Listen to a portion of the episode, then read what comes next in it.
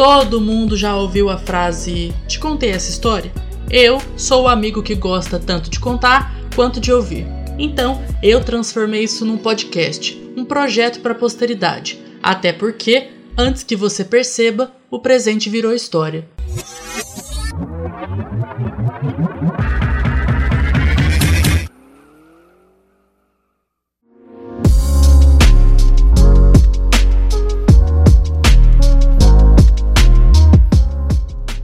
Aí, ouvinte que tá aqui acompanhando esse primeiro episódio do Te Contei Essa História? Aqui a gente fala de vida, de carreira e das nossas percepções desse mundão. Até porque é vivendo que a gente consegue umas histórias aí para vir aqui contar. E nesse primeiro episódio, eu vou ter a honra de conversar com um cara que é muitas coisas. Ele é cineasta, videomaker, teólogo, designer de interiores, fotógrafo e o mais importante de tudo, porque ele é muito gato. Então acho que é importante quando a pessoa tem o um negócio da beleza, a gente tem que nem tem que colocar, né? Pela risada aí, quem conhece já sabe quem é. Senhoras e senhores, Victor Machado. Muito obrigado pela participação aqui nesse episódio piloto com a gente. Eu e o Victor somos grandes amigos e é uma honra para mim ter a sua presença aqui. Olha, eu não queria rir, te atrapalhar já rindo enquanto você me apresentava, mas ficou difícil, hein? Meu Deus, se eu soubesse ou se eu acreditasse que eu fosse tudo isso aí que você falou, eu, eu ia começar a me achar um pouco, hein?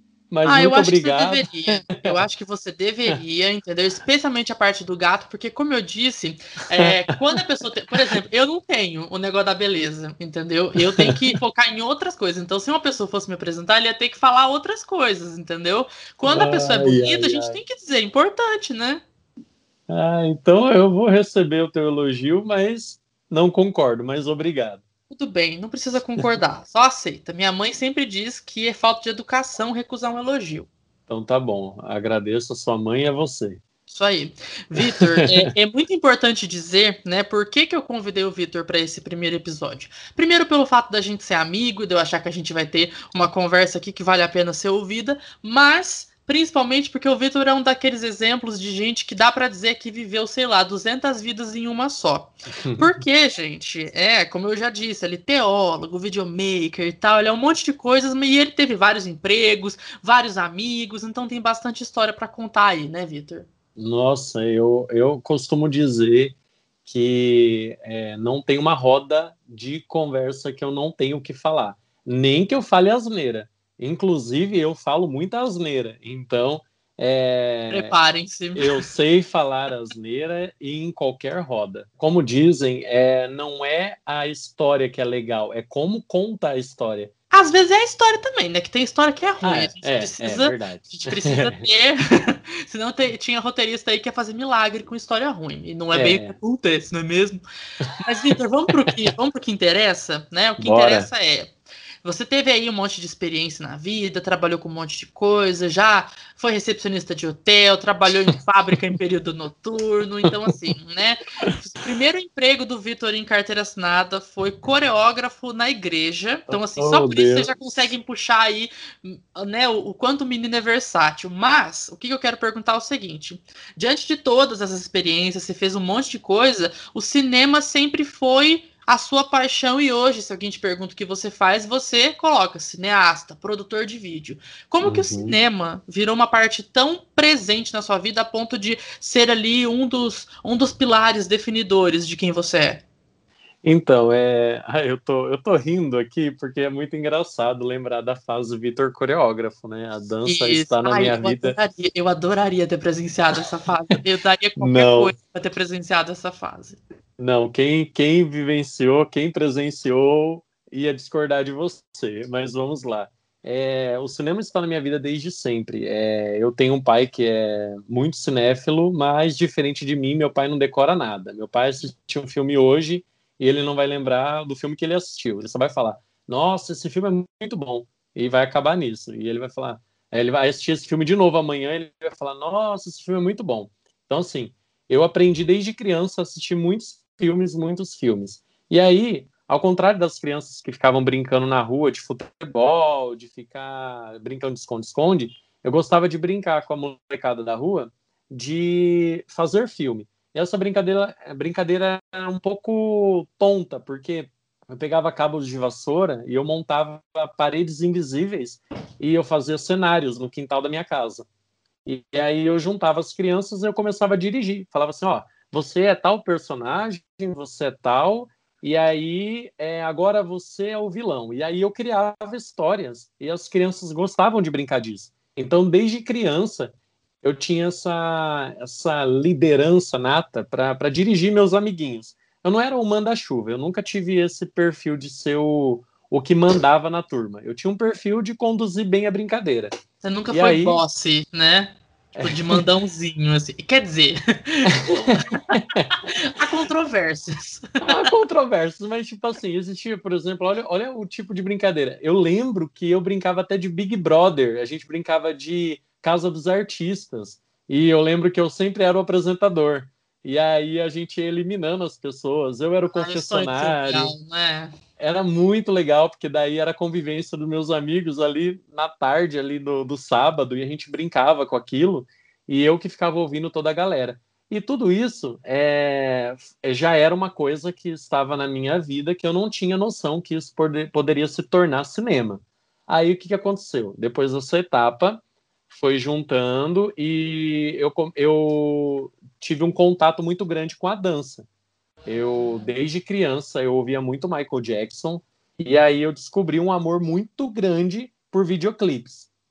E aí, e também pela música dele e pela dança. Aí foi juntando, foi juntando, foi passando alguns anos, e aí eu ganhei uma câmera da minha tia, só que era uma câmera bem ruim, que eu não lembro o nome, mas é, eu acho que ela tinha um nome Smart, que ela, ela era ligada à TV, ela não filmava, ela só era, ela filmava na verdade, mas ela não captava a imagem, a imagem não ficava guardada, era tipo som ao vivo. E essa câmera ela tinha um fio que ficava ligado à TV e eu conseguia fazer imagens simultâneas ali assim no quintal de casa, eu brincava de jornal com a molecada da rua. E ali eu comecei a pegar na câmera e ter uma noção disso, disso tudo. E aí todo mundo já falava, nossa, esse menino aí gosta disso, hein? E aí foi, eu fui crescendo, fui crescendo, até que no colégio, uma amiga minha comprou uma Cybershot, uma câmerazinha da Sony. Aí fudeu, né? E aí, pronto, foi match. Deu match, eu comecei a, a fazer uns videozinhos lá, clipe. Eu pegava a música do Good Charlotte, pegava a música da Avril Lavigne e eu fazia meus amigos dublarem. E eles dublavam e a gente passava a tarde inteira gravando clipe. E eram uns clipes muito ruins. Mas. Ah, né, a eu galera... consigo imaginar, né? Isso é mais ou menos em que ano, Vitor? Só assim, você tem uma noção? Ah, eu não vou lembrar o ano, mas eu lembro. Só pra gente ter essa referência. Que eu estava. É...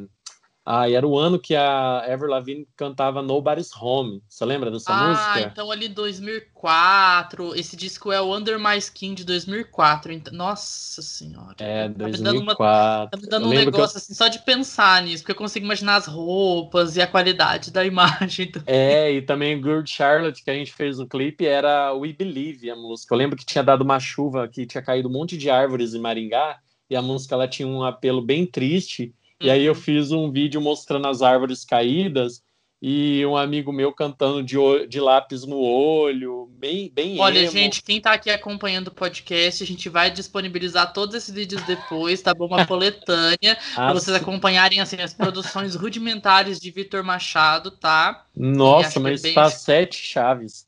E aí, eu, eu nunca esse... vi, gente. Para ter, para vocês terem uma ideia, a gente é muito amigo, eu e o Vitor, e eu já Nossa. vi assim pequenos lances dessas imagens porque é uhum. meio que um material proibido, sabe? É tipo o filme da Totalmente. Xuxa que agora vai passar na TV. Não sei se quando esse episódio for ao ar, o Amor Estranho Amor já vai ter sido exibido, mas é tipo o filme da Xuxa. Você tem que caçar até no inferno para achar.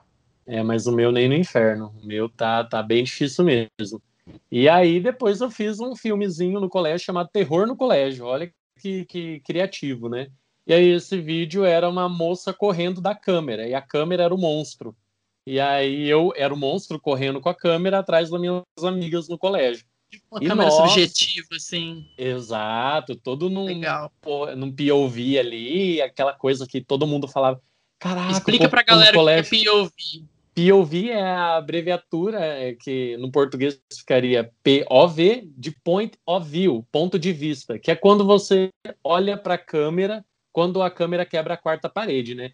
É, para quem não sabe, o teatro, o cinema, ele é conduzido por quatro paredes, é tudo como se o ator nunca pudesse olhar para a câmera e como se o ator no teatro nunca pudesse olhar para a plateia. Aí quando o ator no palco ele olha para a plateia, ele está quebrando uma quarta parede invisível e ele está se comunicando com a plateia. No cinema, a mesma coisa. Quando o ator ele olha para a câmera, ele está quebrando uma parede invisível ali, que é a quarta parede. Ou então, seja, o Vitor, antes mesmo de Fleabag vir aí, entendeu? O é. Vitor visionário, entendeu? Já Exatamente. Ali, né?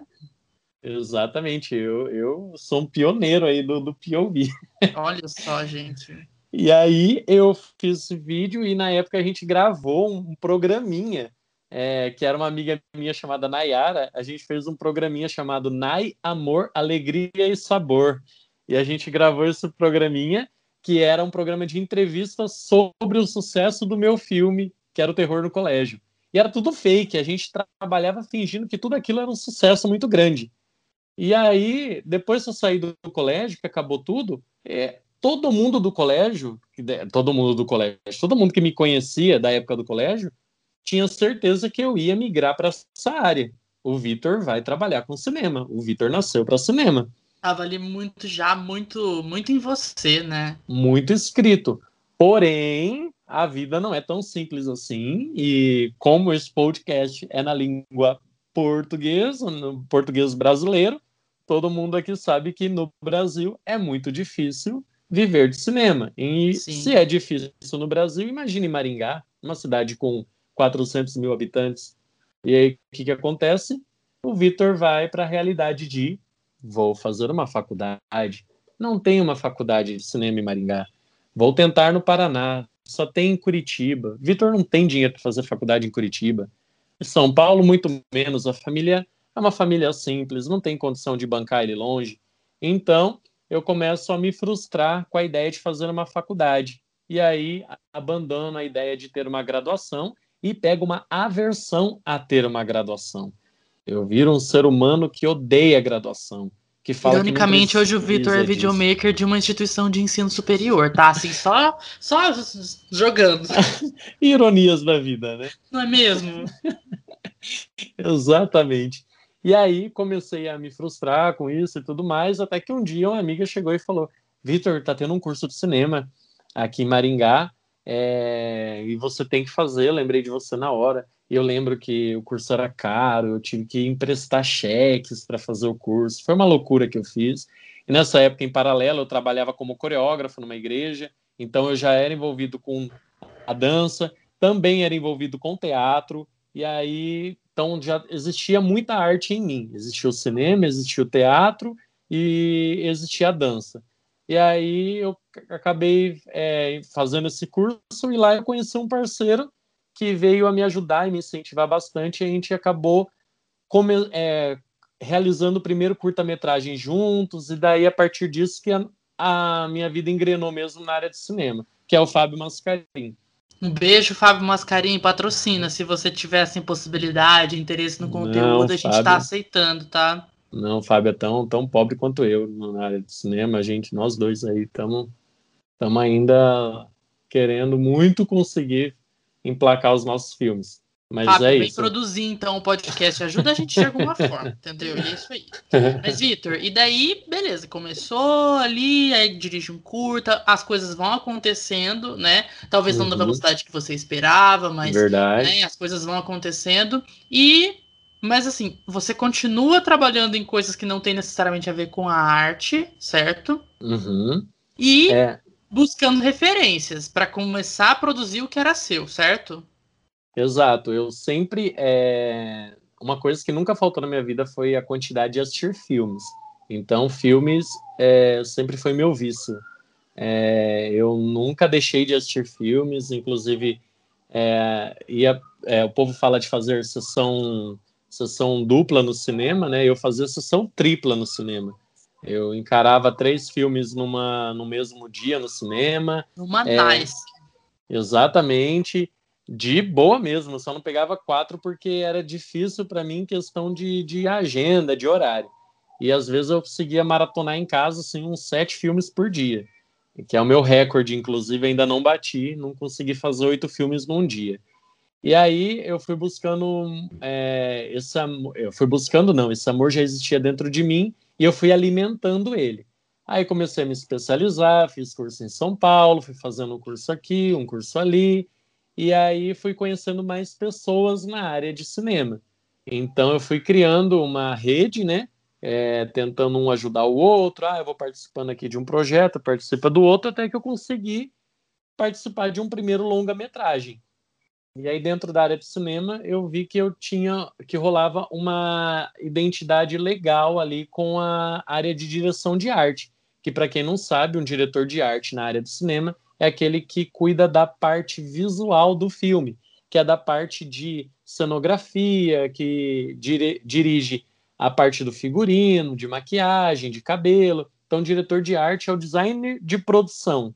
De e elementos aí, cênicos ali também, decoração, tudo isso. Né? Exato, né? objetos de cena, toda, toda essa parte mesmo, que tudo que compõe um cenário, né? E aí eu acabei. É, eu, deu certo, deu dirigir, fazer a direção de arte desse, desse longa-metragem. E a partir daí eu comecei a assinar é, outros curtas-metragens como diretor de arte. Depois disso, acabou que eu dirigi outro longa-metragem como diretor de arte.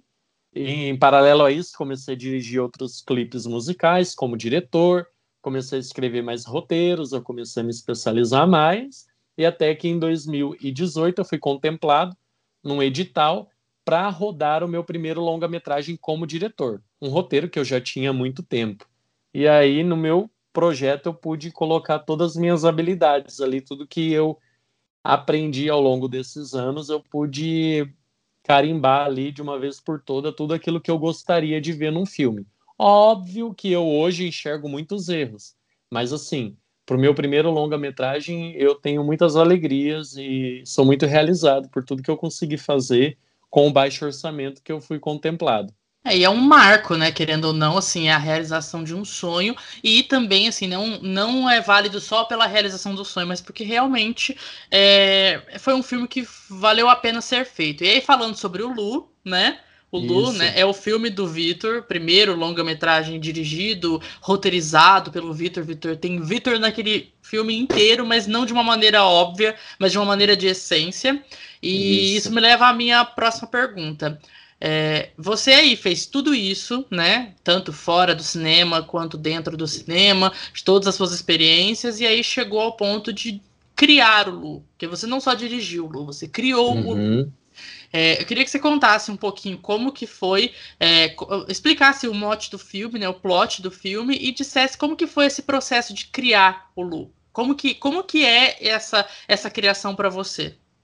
Então, eu tenho um hábito de eu me considero uma pessoa muito criativa. É, mas quando eu paro com uma folha em branco ou quando eu tenho que criar algo, eu acho que a criatividade ela foge, porque minha criatividade ela não vem na pressão, ela sempre surge num banheiro na hora do banho, ela surge a hora que eu coloco a cabeça no travesseiro para dormir. Eu sempre crio nas horas que eu não preciso criar.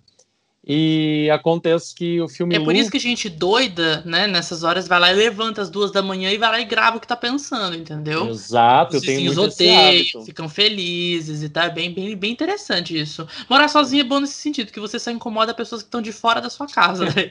boa, boa. E eu tenho muito eu tenho muitas notas no meu celular de de pequenas ideias assim, tipo, ah, um homem caminhando na estrada, ele cai num bueiro e acontece alguma coisa. Daí eu vou lá e anoto. Tipo, qualquer insight que vem, eu vou lá e anoto no, no, meu bloco de notas. Então, meu bloco de notas ele é entupido de pequenas ideias. E aí, além disso, eu tenho também um outro caderninho que se chama O Livro de Ideias de Victor Machado, que é um caderno assim cheio de ideias mirabolantes ou até algumas ideias interessantes que eu vou anotando. Tudo isso serve para que algum Eu amo dia... que tem a separação entre o engraçado, entre o mirabolante e o interessante. Eu acho que pode ser as duas coisas, é isso aí. É, pode ser, mas na minha cabeça eu acredito que não. Eu acho que existe uma diferença. e aí acontece que essas ideias é, eu vou guardando porque elas sempre têm serventia em alguma hora.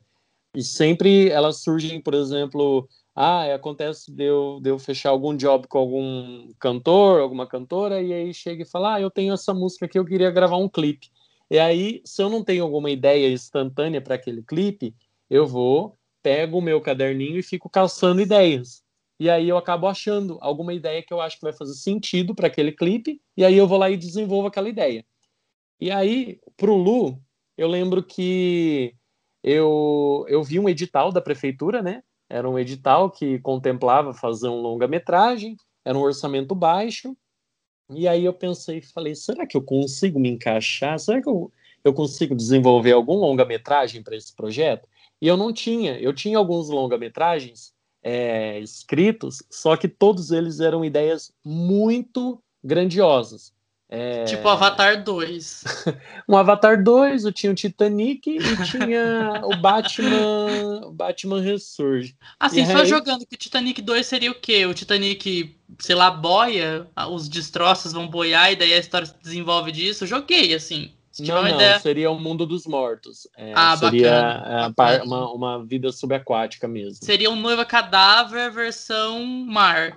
Versão Aquaman, versão Pequena Sereia. Legal, gosto. e aí, o que, que eu fiz? Eu peguei o meu, minhas ideias ali, comecei a caçar, e aí eu achei uma ideia que se tratava de.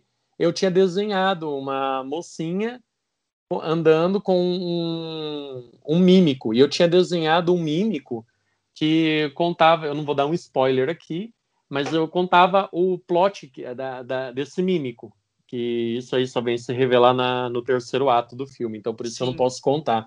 E aí essa história. que para mim, quando eu vi o filme, foi uma grande surpresa. Uma grande surpresa mesmo. Eu senti nível a, escancarar a boca enquanto eu tô vendo, mas enfim. É, eu gosto bastante desse plot, inclui, inclusive.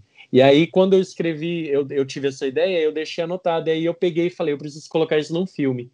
E aí eu coloquei isso comecei a pensar, eu quero que a história se passe em torno de uma moça e que ela cuide de um avô porque eu quero tratar o relacionamento de uma pessoa com o avô.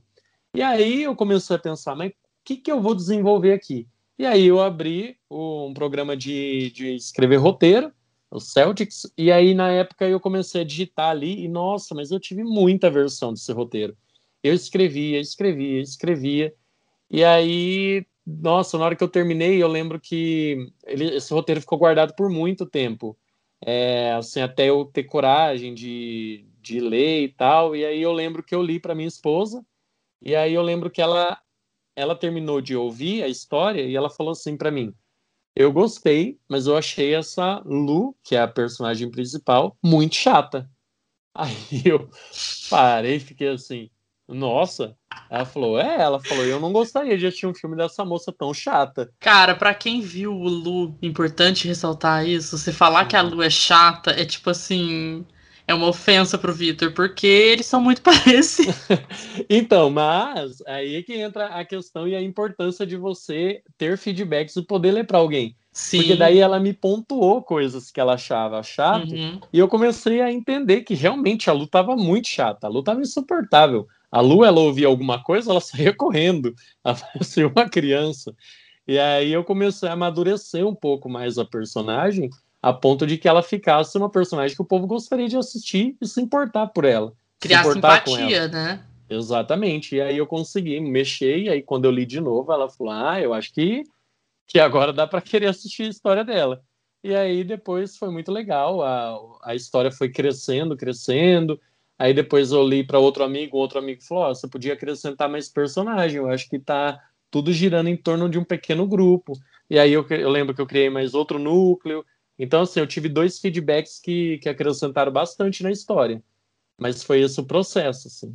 É importante, assim, a pessoa que vai te dar um feedback sobre algo e ela não necessariamente elogia ou só fala mal. Ela, ela uhum. pega o que você está dizendo e ela desenvolve aquilo em uma ideia, em um raciocínio, em uma, em uma crítica, em um elogio, né? Eu acho que isso é muito importante para fazer a nossa, mente, a nossa mente expandir. É por isso que a gente mostra as coisas que a gente cria para as pessoas, né? Verdade. Exatamente isso. E quanto tempo, mais ou menos, assim, você ficou produzindo o Lu? Porque entre você ter o roteiro, o roteiro final, né, que foi o roteiro que você rodou, e daí ser contemplado pelo, pelo, pelo edital e até o filme ser lançado. O filme saiu quando mesmo? É, o filme foi lançado dia 21 de novembro de 2019. Entre novembro mas... de 2019 e a, primeira, a sua versão final do roteiro, quanto tempo aí você teve para produzir isso? Como que foi? Eu lembro que é, saiu a última a, a informação que o filme tinha sido contemplado, que tava tipo já era meu mesmo prêmio, que eu ia começar a rodar ele. Eu lembro que foi em janeiro. E aí em fevereiro a gente começou a, a mexer com tudo assim, tipo, gente, ó, vai acontecer o filme e tal. E aí eu só eu falei, só vou começar a contar o filme para fazer mesmo quando o dinheiro do projeto cair na conta. Então, em, em maio o dinheiro caiu na conta e aí foi uma loucura, porque daí em maio a gente abriu as audições, ou em abril, eu não lembro certinho, tá? Uhum. E aí nós abrimos as audições. Eu lembro que, que foi mais de 80 pessoas assim que vieram para a gente fazer esse cast e encontrar. Quantos personagens no final, assim, quanto, com quantos atores você fechou para? Eu acho que o filme teve ao todo assim personagens que tiveram fala, né? Uhum. Foram umas 17 pessoas, 17 Entendi. a 18. É, então bastante gente, bastante gente ficou de fora, não é mesmo? É, bastante e a gente sofre um pouco de hate aí por essas pessoas. Inclusive ah. teve um cara que ficava mandando mensagem falando assim: "Eu gostaria de entender qual foi o motivo de você não ter me escolhido, porque eu vi ali o filme e eu vi as pessoas, eu vi que eu me encaixava no papel perfeitamente e, e eu não não aceito a resposta que você me deu para não ter me escolhido." Porque o diretor e... sou eu, meu querido, e quem escolhe é... sou eu. A, a, resposta é essa, cara. Você quer que eu te fale o quê? Você quer que eu te mande um ofício, que eu te, sei lá, compre uma caixa de bombom, né? Não, mas foi, mas foi muito difícil, de verdade. Eu me vi numa situação que eu nunca imaginei, que era, eu, inclusive eu, eu comento com a minha esposa que é, eu não poderia, por exemplo, é, ser jurado do The Voice, porque eu acho que eu ia gastar todos meu, eu ia virar para todas as primeiras pessoas até gastar toda a minha equipe. É, é, que eu tenho muita dó de dizer não, porque eu, eu, eu, lembro que na época que começou as audições, eu ficava pensando, meu Deus, eu estou brincando com o sonho de alguém. Se eu falar não, essa pessoa pode é, parar e, de, e desistir da carreira de ser ator por causa do meu não. Então eu lembro que isso me deixou muito pilhado com essa ideia. Mas daí depois passou, hoje já tô de boa. Olha, mas vou te dizer uma coisa: quando é, a, a princesa do pop que Deus assim ilumine a existência dela. Foi jurada do inclusive, X Factor, inclusive, inclusive ouvi boatos que ela vai ser a próxima convidada, hein? Próxima convidada, aqui isso é, é a gente não quer que dizer que ela vai aceitar o convite. Não, é convidado, convidado qualquer um, né? Pode ser. Mas é, por que, que eu puxei? Por que, que eu puxei isso? Porque eu lembro que quando ela foi jurada do, do X Factor americano, é, perguntaram por que, que ela era tão assim incisiva nas, nas críticas dela. E ela disse, porque se eu achasse no início da minha carreira que eu tava perdendo tempo, eu queria que alguém me dissesse isso.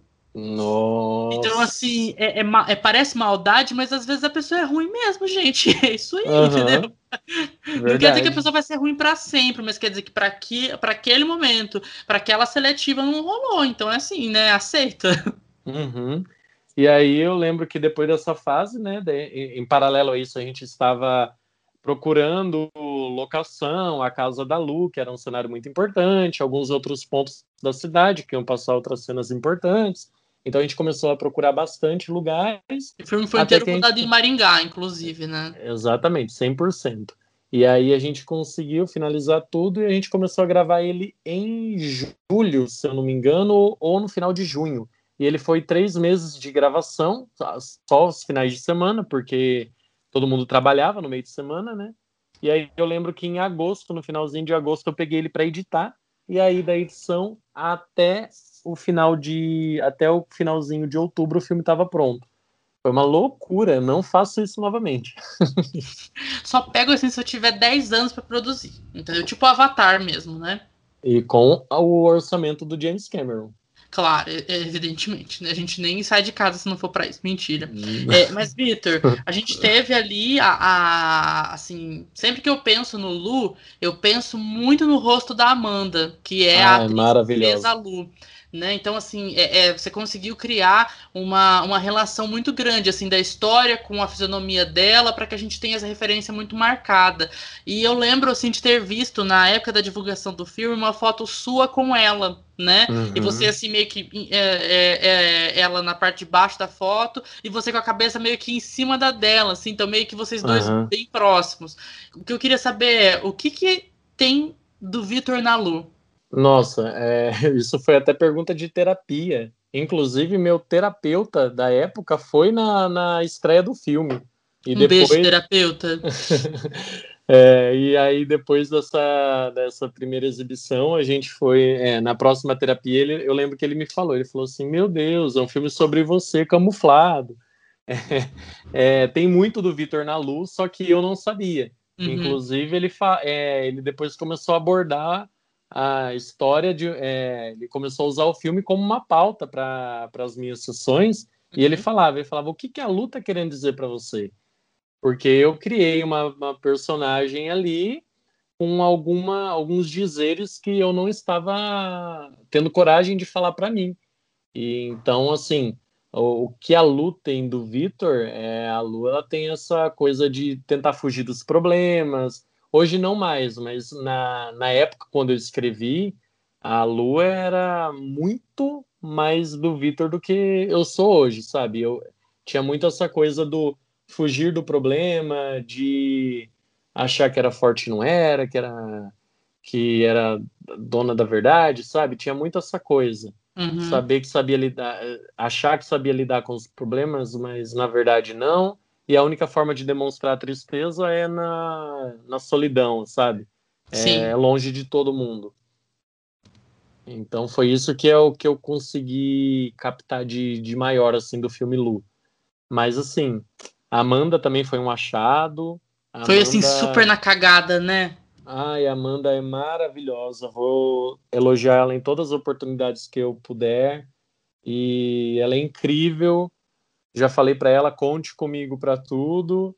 É, inclusive, a gente teve a oportunidade de trabalhar juntos depois novamente, só que foi um projeto que ainda não saiu, tá guardado aí.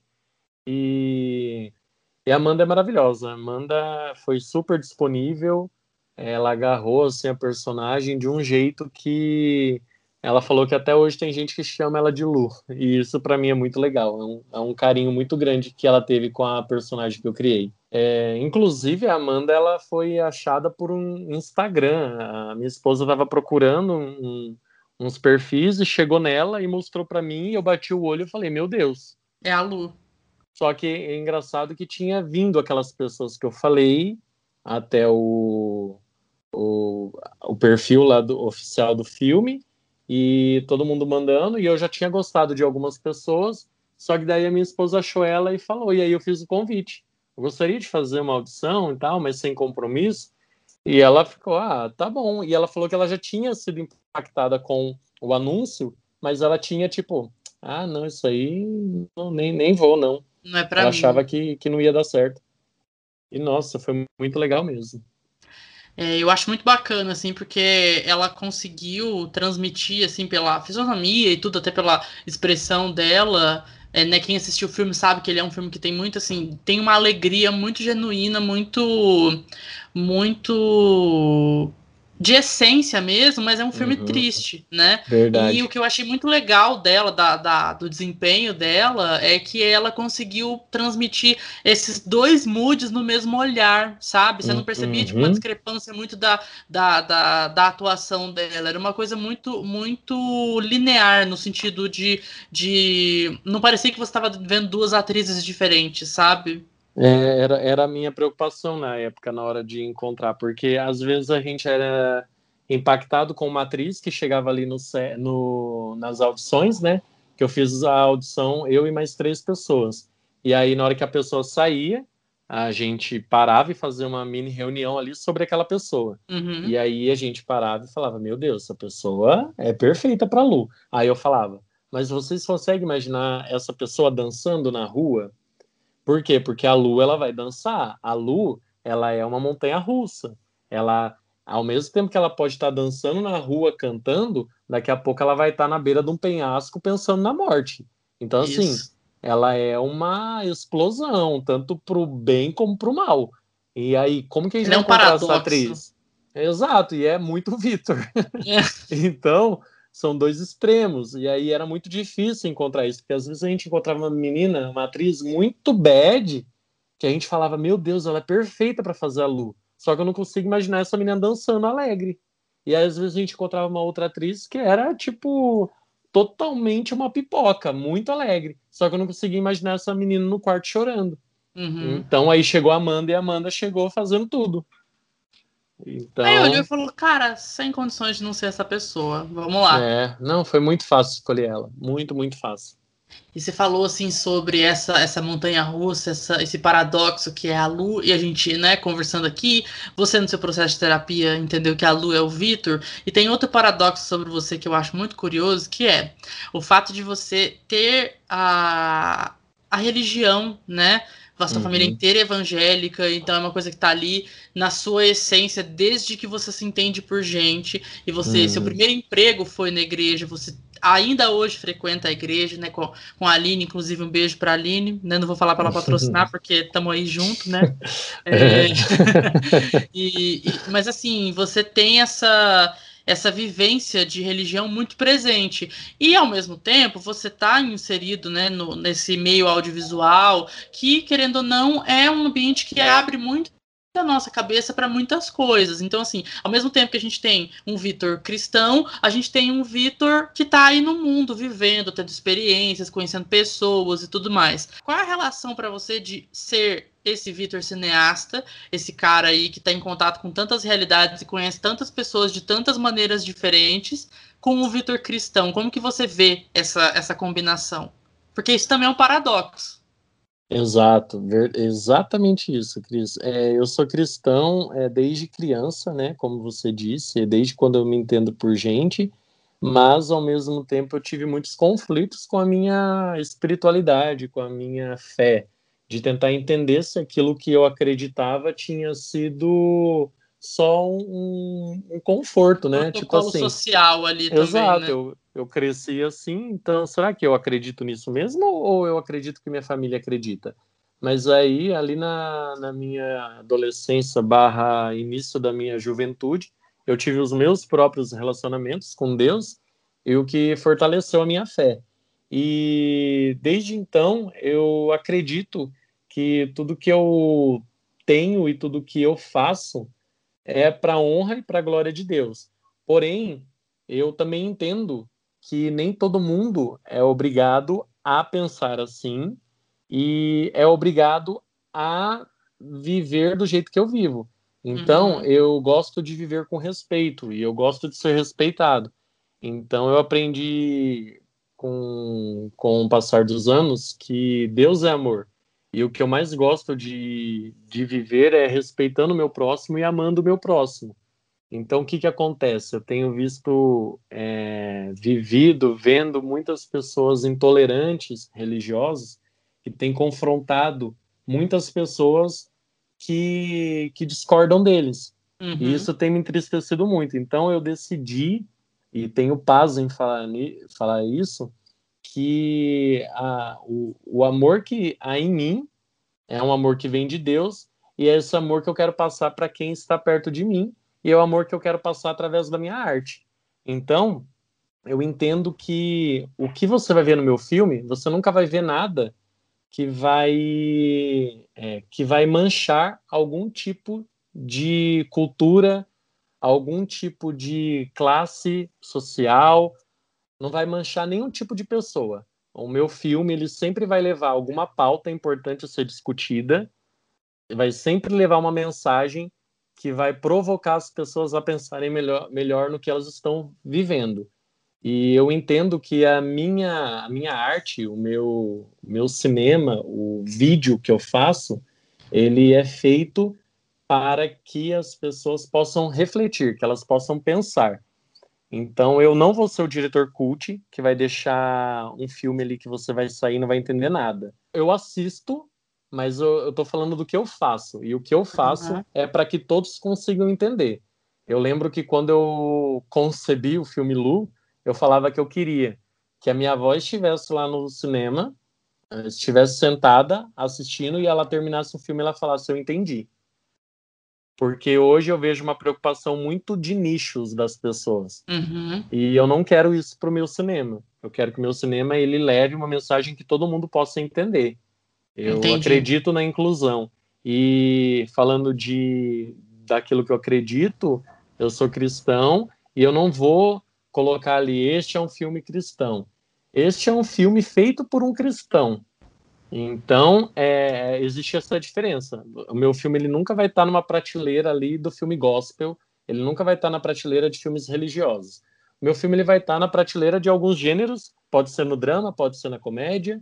Que mas... daí são os gêneros assim de cinema e não necessariamente de conteúdo, né? Exatamente. Porém, ele sempre vai ter uma mensagem ali que vai é, fazer as pessoas refletirem. Então, a minha, a minha vida, eu quero que ela seja, ela seja feita para provocar as pessoas a pensarem no, em relacionamentos, a pensar em convivência, a respeitar o próximo, a respeitar culturas.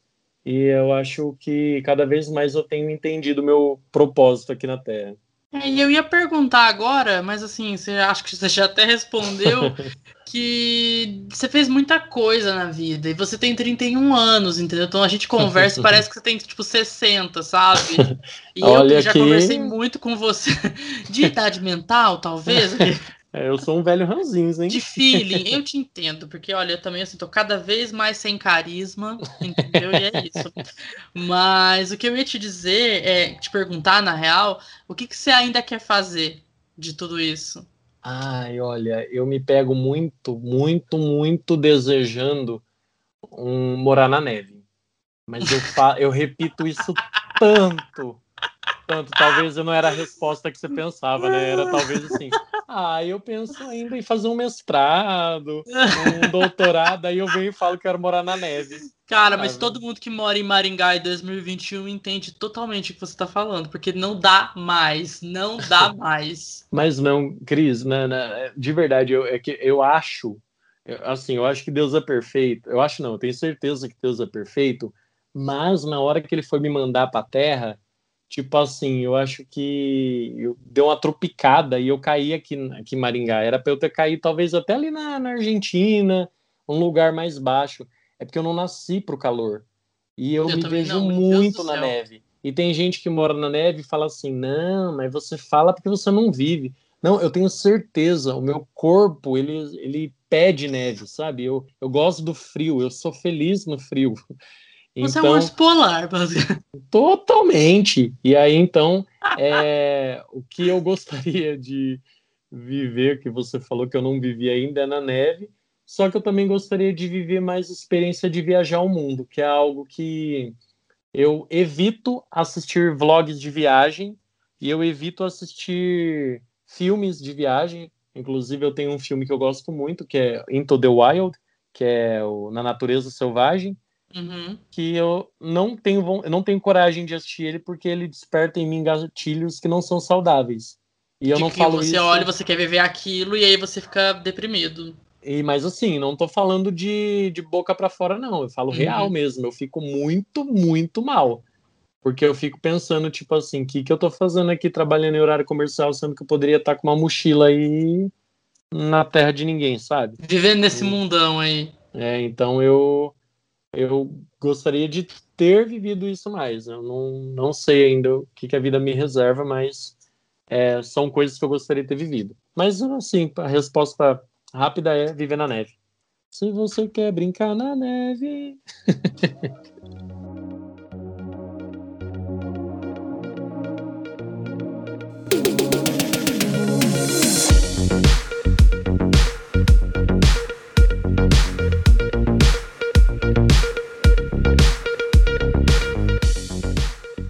chegou a hora dos quadros, né? Que é aquele momento mais divertido. A gente vai, a gente vai falar de coisas profundas, talvez, porque depende do que vai surgir por aí. Mas a vida é assim, não é mesmo? Então, o primeiro quadro aqui nesse episódio de estreia é o Só Acontece Comigo. Esse é o momento do programa em que você, Vitor, e aí os próximos convidados, quando vierem também, contam uma história surpreendente ou bizarra que faz a gente pensar. Isso só acontece comigo. Então, assim, Eu joguei aqui a introdução e, Vitor, conta aí a história que você separou pra gente. Olha, Cris, é aquilo que a gente comentou lá no, no começo, né? Que nós temos história de tudo sobre tudo. Porém, você não acredita, eu sou uma pessoa que essa frase não me acompanha. Essa frase do só acontece comigo. Eu percebo que ao meu redor tem muitas pessoas que sempre falam essa frase. Ai, nossa, isso só acontece comigo. Eu tenho uma amiga chamada Letícia que não tem um rolê que ela vai que ela não cai, mas é um tombo épico. Ela sempre cai assim num nível que faz todo mundo rir. E uhum. isso só acontece é o com ela. nível da humilhação, né, que a gente é, coloca. Nível humilhação. A minha esposa, por exemplo, ela sempre torce o pé. E é muito comum, tipo assim, já aconteceu ela na frente aqui do condomínio, de cair, fica caída, parada, porque ela não conseguia levantar, passar carro, olhar para ela e Aline, falar, eu tô tá rindo, mas bem? eu tô rindo com respeito, tá bom? passar carro, perguntar, tá tudo bem com você? Ela fala, não, eu torci o pé. A pessoa subiu o vidro, ah, tá bom. E ela fica caída ainda. Ah, bacana e boa sorte. então, assim, essa história, tipo, dela contar, só acontece com ela. E eu vejo muita gente falando, só acontece comigo. Aí eu fiquei pensando, o que que só acontece comigo? E eu fiquei pensando, pensando, pensando, exprimi demais a minha cabeça aqui, acessei todas as minhas memórias, e eu cheguei a uma conclusão. Embora eu seja uma pessoa cristã, que tenha muita. que tem que pensar muito na gratidão, tem que exercer muito a gratidão, eu sou uhum. o contrário. Eu sou muito reclamão. Eu sou reclamão num nível assim, como a gente falou de idade, eu já reclamo da, da, da idade que, que eu mentalizo, que eu, eu, sou um velho de 60 anos. Então, uhum. eu sou muito ranzinza, eu reclamo demais. E aí, é, tudo aquilo que eu não admito, eu atraio. Então, o que, que eu entendi? Que tudo isso só acontece comigo. Tudo que eu reclamo, que eu reclamo, que eu reclamo, que eu reclamo, que eu reclamo, só vem acontecer comigo. Por exemplo, uh, eu demorei muito para ter um cachorro eu ficava assim, não, eu não vou ter um cachorro, porque quando eu tiver um cachorro, olha, para mim, meu cachorro vai ser daqueles que não vai ficar latindo. Meu cachorro só vai fazer xixi no lugar certo. O meu cachorro, vocês vão ver. Um meu cachorro não é... vai dormir no quarto? Como não, assim? Absurdo. Meu cachorro não vai dormir no quarto. Pessoa que deixa cachorro dormir no quarto não tem controle sobre o seu cachorro. Se a pessoa não tem controle no teu cachorro, ela não tem controle na própria vida. Então, eu ficava nisso que, que aconteceu? Reclamo, reclamo, reclamo das pessoas. Aconteceu comigo. Agora, a minha cachorra, ela manda na minha casa. A minha cachorrinha, ela tá dormindo no meu quarto e essa semana eu me vi comprando um colchãozinho para ela dormir no quarto. Um pezinho. Da... Não, e assim, eu quero, te de... eu quero te dizer que muito provavelmente ela não vai usar esse colchão.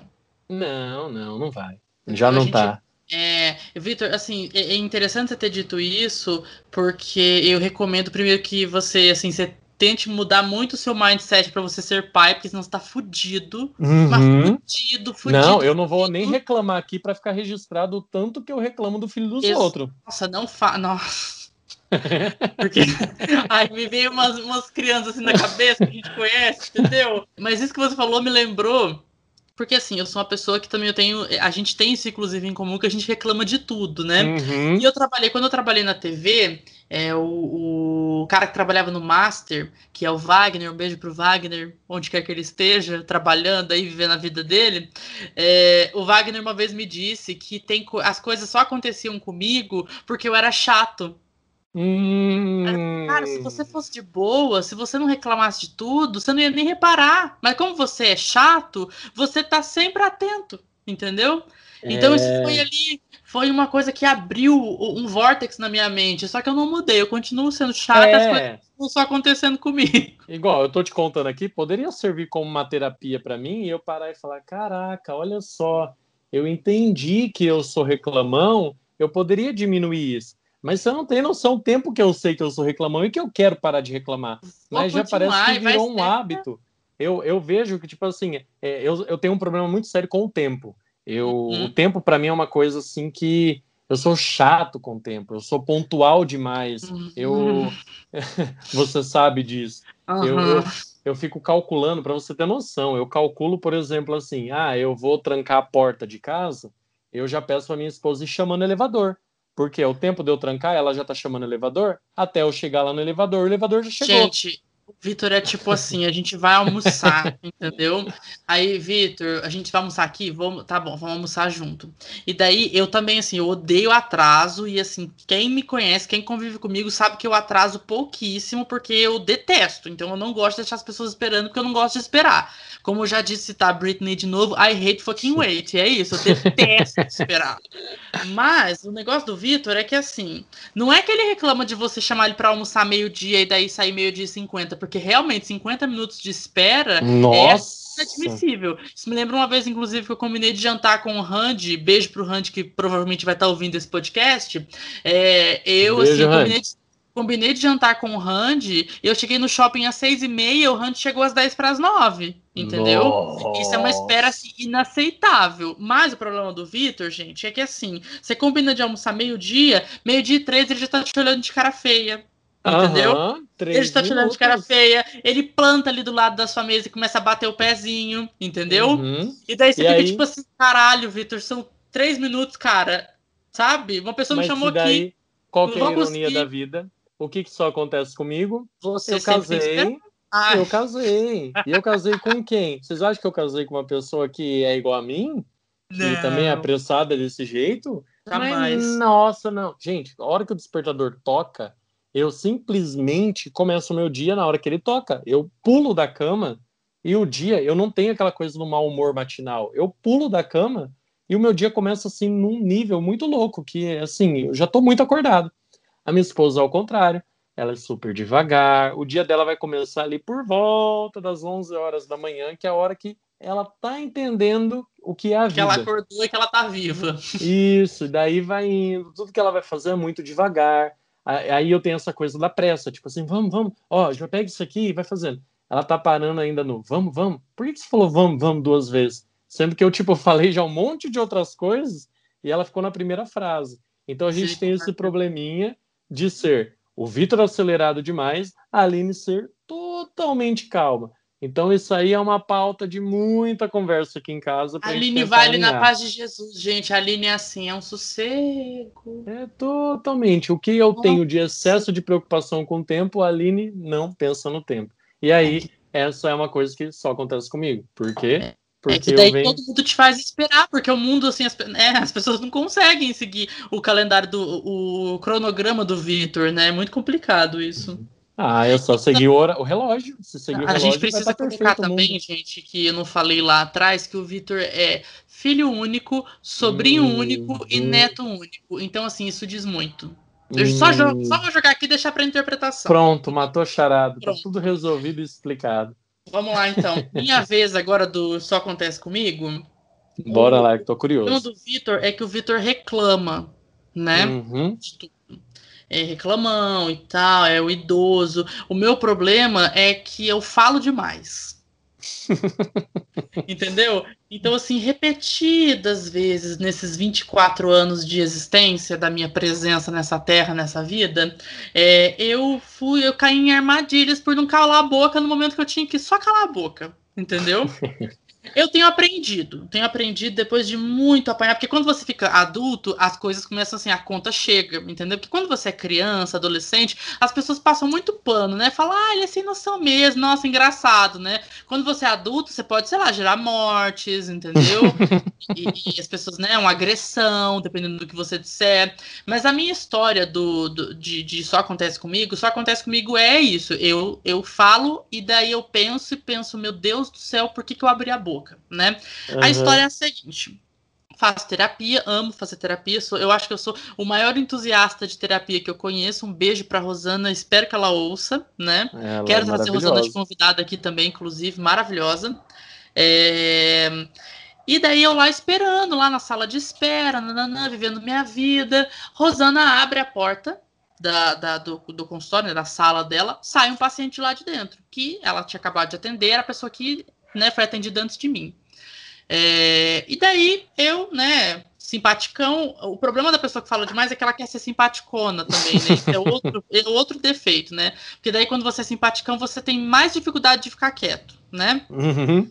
É, e daí ela me apresentou pro rapaz. Por quê? Porque tinha uma coisa, né? Uma, uma coincidência ali. Ele também se chamava Christian né? Hum. Ele também se chamava Christian. E não é um nome exatamente comum, então eu conheci poucos Christians aí. Inclusive, é tipo tirando o cantor Christian, você é o segundo que eu conheço na vida.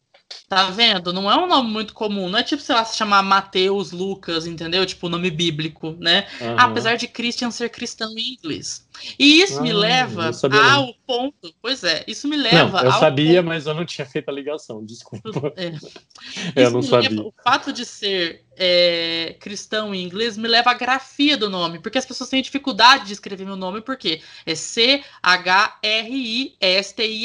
né? Christian. Então, assim, uhum. assim, quando eu falo Christian com H, a pessoa vai lá e põe H depois do T, ou a pessoa põe o H depois do C, tira o R, fica Christian. Já aconteceu assim várias vezes, várias vezes. Nossa. documento, assim, ah, uma catástrofe, contrato, nossa, várias vezes tem que pedir para fazer de novo, né? Mas enfim, ai, ai. então assim, a, meu problema é, quando eu falo pra pessoa que meu nome é com H, a pessoa me trata como se meus pais fossem, tipo assim, doidos, meus pais, né? Não que eles não sejam, porque meu irmão chama Jason, né? Mas enfim. É...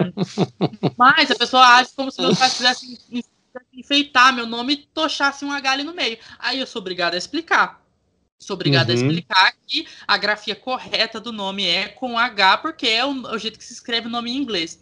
E aí, voltando à terapia, Rosana abriu a porta, o menino saiu de lá de dentro. Ela falou: Ah, ele também chama Christian. Apontou para mim. Aí eu falei: Ah, vou conversar com o menino, tem o mesmo nome que o meu, não é mesmo?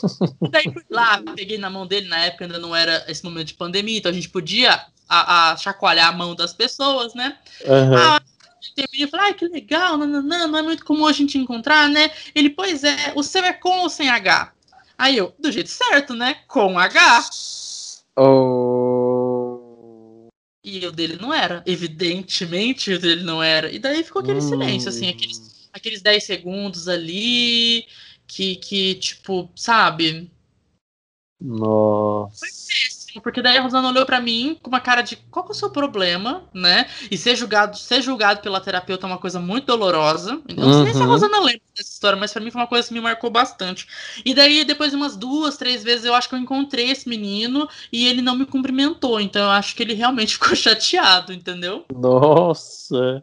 Ai, meu Deus, que. É isso, então vai ser, um, vai ser uma ódio na minha boca boca imensa, entendeu? E, e, o meu defeito de não saber calar a boca na hora que eu só preciso calar a boca. Eu podia só ter cumprimentado, falar, ah, que legal, viva sua vida feliz aí sem eu te humilhar, sem eu humilhar os seus pais, chamar seus pais de, de, de, de inferiores aos meus, de incapacitados, entendeu?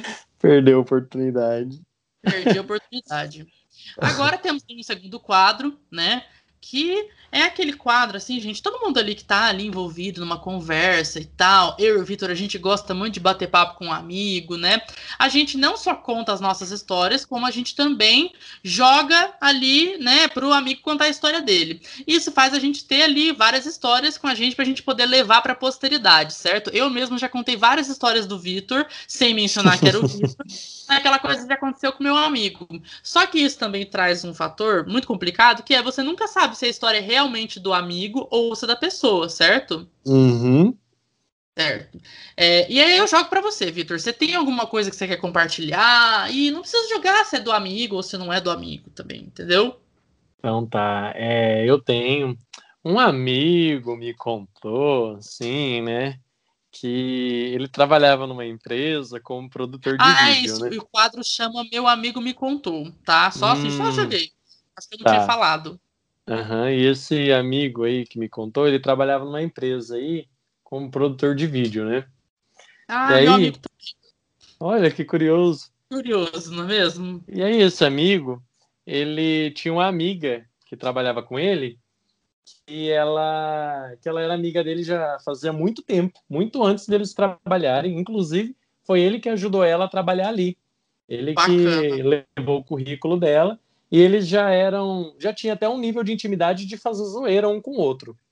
E Show. aí, ela conseguiu fazer uma proeza de responder um e-mail de um diretor muito importante lá dentro dessa, dessa empresa, ela foi responder um e-mail, tipo assim, não grossa, mas colocou esse cara no lugar dele.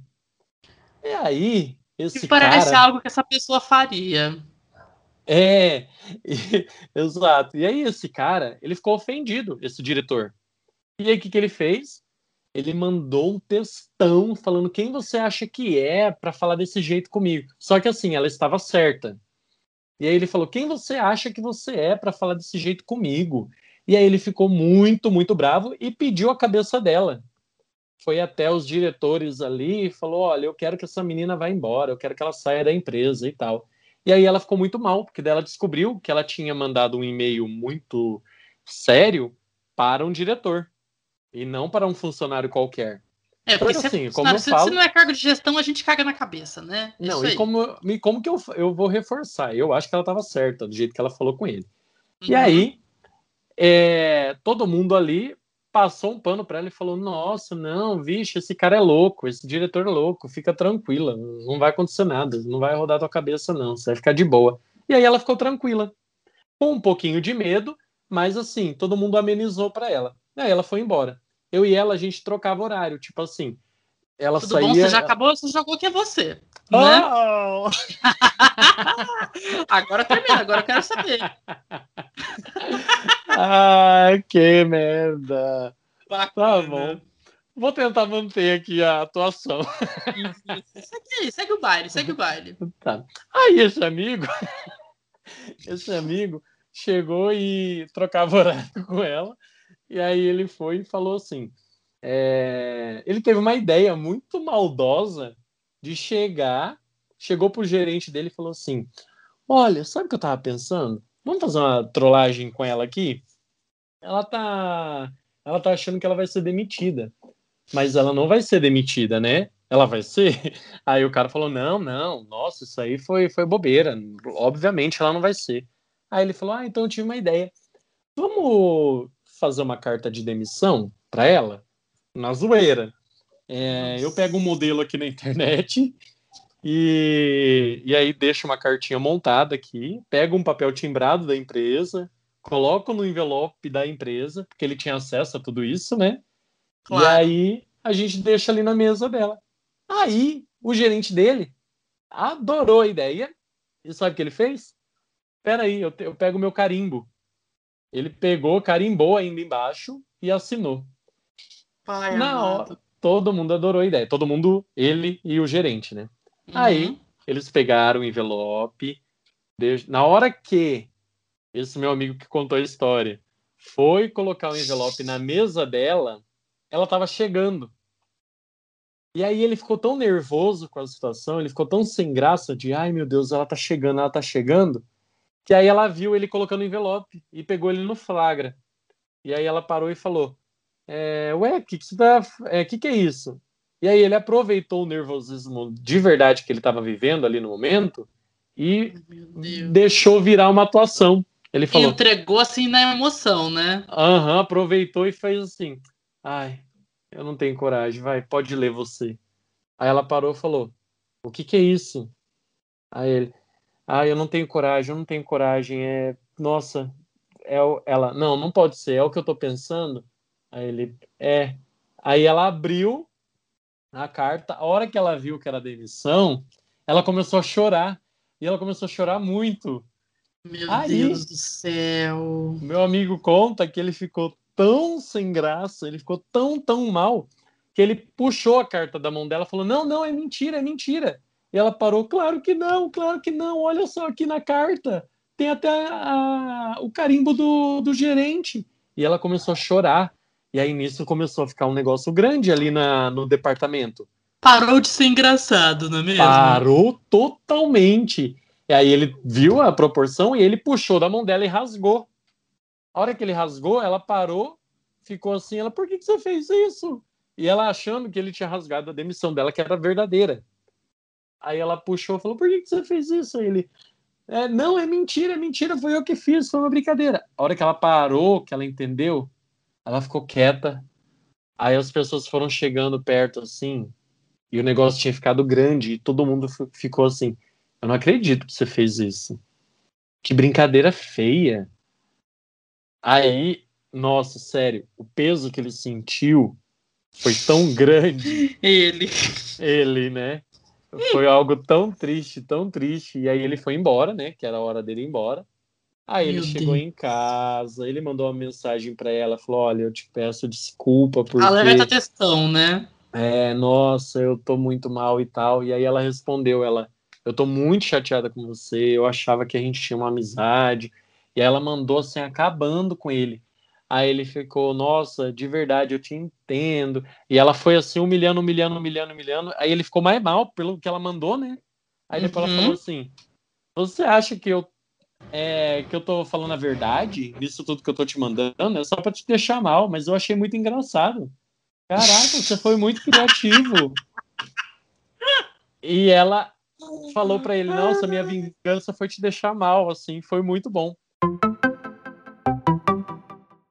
Então, é, vamos lá. Então, a minha história, né, do que aconteceu com um amigo meu, é, tem assim, assim como, como a minha personalidade é de uma pessoa sem noção, e às vezes eu agradeço, obrigado, Christian, por não ter noção, eu tenho amigos que também não têm noção, né? Então, assim, a gente tem essa, essa problemática aí para resolver, né? E esse meu amigo que estava na faculdade, ele ali no auge do começo da faculdade, aquela parte que você está empolgado com tudo, e nananã, e nossa, feliz pra caralho, e tal. É... Ele saiu da faculdade, né? E a faculdade que ele estudava era uma faculdade muito com muitos alunos, né? Na época tinha 15 mil alunos no ensino presencial. Assim, é um dado que eu tenho aqui, né? Uhum. É... e ali no horário de saída, noturno, pensa, todo mundo saindo, colaboradores, alunos, era aquele inferno. E a rua principal dessa universidade, que hoje é uma universidade, é uma rua muito estreita, né? Então as pessoas tinham uma dificuldade ali para sair e tudo mais né? E esse amigo, ele sempre morou perto da, da, da faculdade, mas o pai desse amigo buscava ele na faculdade porque ele é uma criança, era assim, leite com pera, né? Criado com vó, bebezinho da mamãe, então assim, não andava sozinho à noite e tudo mais. Nossa. E ele, assim, tinha uma amiga, uma ex-amiga, né, que hoje só Deus sabe onde tá, e ele levava essa ex-amiga em casa para ela não ir sozinha, e o pai dele buscava ele lá né? Na esquina da casa dessa ex-amiga. E eles ali saindo da faculdade e tal, beleza, aquela coisa lotada. E o pai dele tinha um carro preto, sedã. Ele viu um carro preto sedã igual ao do pai dele descendo a rua, virando, parando na direção deles e abrindo a porta do carona, sabe? O motorista deu aquela esticada, abriu a porta e deu um empurrãozinho. Ele achou estranho, porque aquele lugar ali, não, o pai dele não buscava na faculdade, o pai dele buscava ele na casa da amiga, que era ali meio que perto, entendeu? Uhum. Mas lá, né? Porque pode ter só ter feito um mimo, né? Pode uhum. só ter feito um mimo, ah, vou buscar o fulaninho ali, né? E daí, só que ele não falou com a amiga, ele não olhou pro lado e tal, não sei o quê. Ele só pensou, meu papai veio me buscar, Abriu Nossa. a porta do carona, entrou no carro, sentou assim, sabe? Sentou ali, se ajeitou no banco e tal. Quando ele olhou pro lado, ele viu que não era o pai dele. Meu Deus. Só que o pai desse meu amigo, ele tinha o hábito de, ah, vai buscar o fulano lá, entendeu? Então, várias pessoas, assim, esse amigo já foi buscado por muitas pessoas, entendeu? Uhum. Então, ele teve um, um, uma fração ali de segundos de tentar identificar, falar, será que eu conheço essa pessoa e eu não, né? Nossa, tá piorando. Então, assim, ficou aquela coisa, o tempo parou, né? O, o, motorista ficou olhando aquela cara de o que, que você tá fazendo. O amigo, meu amigo, tentando identificar o que, que ele tava fazendo. Quando ele olha pro lado, tinham duas meninas paradas olhando para a porta. A porta ficou aberta, ele não chegou a fechar a porta, tava fechando.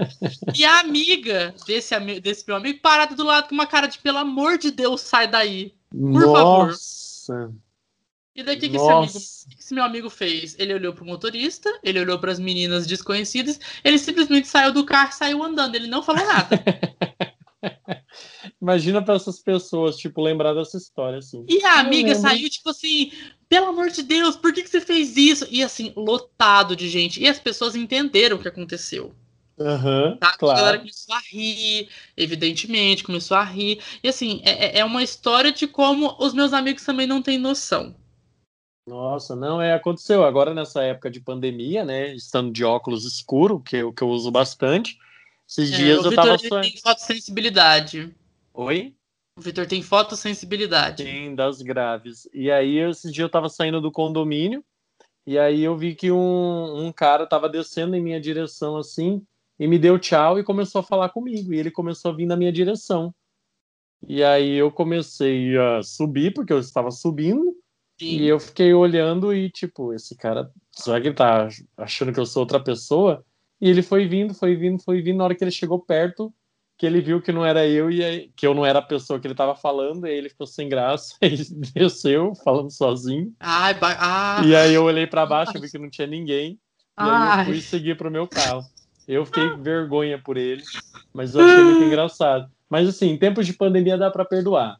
Ah, a pandemia a gente perdoa tudo, a gente perdoa sobrepeso, entendeu? A gente uhum. perdoa Ai, mentira, é as pessoas me cancelar, gente, pelo amor de Deus, tô brincando. Mas essa essa história de você confundir pessoas, eu tenho uma história assim, isso de colégio, eu criança mesmo, que eu tinha um amiguinho, né? O nome dele era Juninho. Uhum. E na época eu já precisava usar óculos, mas eu não sabia, entendeu? Uhum. Então, quando você nunca usou óculos, você só percebe que você precisa quando você faz um exame, porque do contrário você acha que todo mundo enxerga daquele jeito, que é o jeito certo de enxergar, certo? Uhum. E eu vi o Juninho no pátio do colégio e eu saí gritando, Juninho, entendeu? Meu amiguinho, criança, super eufórico, eu tinha uns 8, 9 anos. E saí, Juninho, Juninho, Juninho, Juninho. Quando eu cheguei perto do menino, eu vi que não era o Juninho, entendeu? Aí eu continuei correndo. Eu, Juninho! Eu saí correndo pro nada, assim, sabe? Sem rumo. Juninho, Juninho. Ai, muito bom. Aí eu entrei na primeira porta que eu vi que era, sei lá, a secretaria e fiquei lá, assim, até acabar o recreio, porque daí, porra, né, humilhação. Uhum. É, eu já abracei uma mulher no mercado falando, mãe, vamos logo. e aí a mulher olhou pra mim, não era minha mãe. Aí eu, ai, desculpa. Daí eu procurei, achei minha mãe, eu, mãe, vamos logo. É, acontece. Ai, a minha mãe também já isso. chegou na escada rolante, tropeçou e pediu desculpa pro manequim. Que ela achou que era uma pessoa. Ela tropeçou, ela, ai, desculpa, moço. Eu amei, eu amei. Tá vendo? Educação até com os seres inanimados, não é mesmo? Sim, vamos respeitar. É.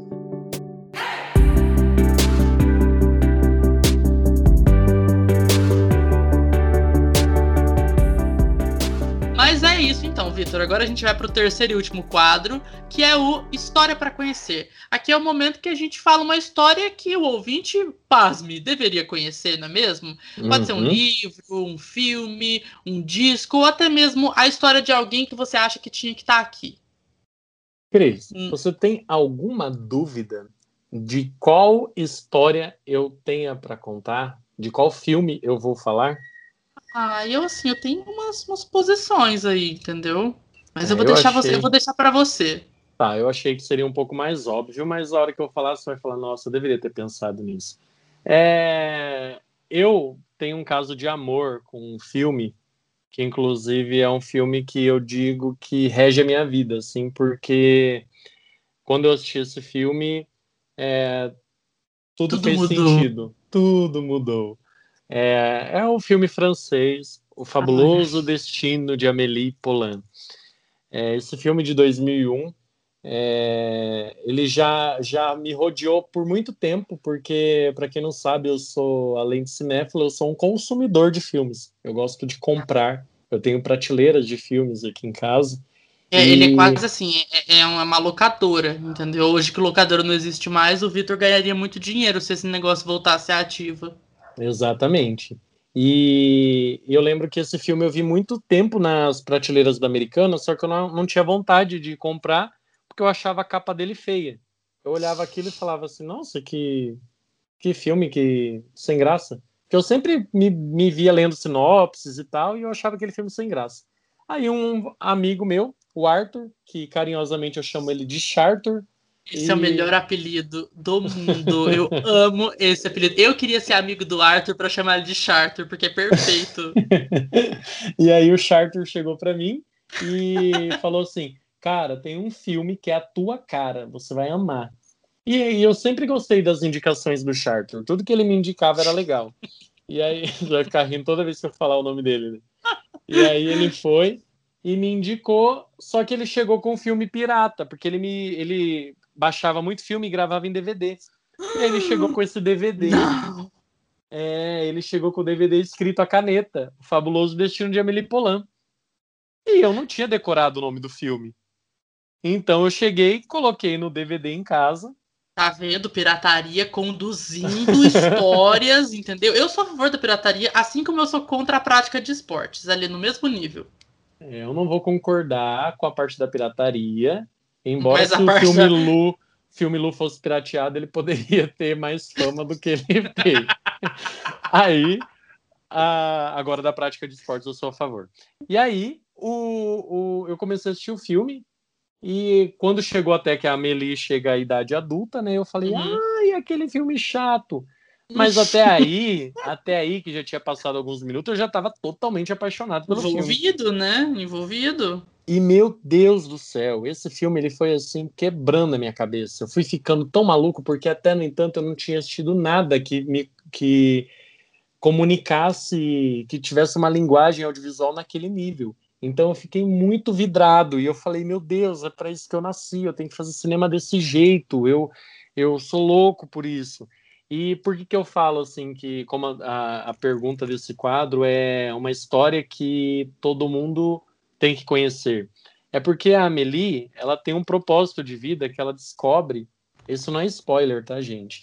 É, Até porque o filme é de 2001, né? não, eu sou contra spoilers, spoilers em qualquer momento. Inclusive, É. eu terminei de ver Friends em 2020 e eu fiquei bravo com spoilers. Então, Nossa, eu, sou segurei contra. muito a onda pra não te dar spoiler de nada, vai. Então, eu, é, você foi, foi um bom amigo de Friends. Amigo de Friends. E aí- Uh, aí eu eu acho que, é, que que não pode falar spoilers em momento algum, mas vamos lá. A Uhum. Amélie, o que que essa história é interessante? É porque a forma como é contada, é, o Jean-Pierre Jeunet, que é o diretor e roteirista do, do filme, não, ele não é roteirista, ele é o criador da, do, do filme.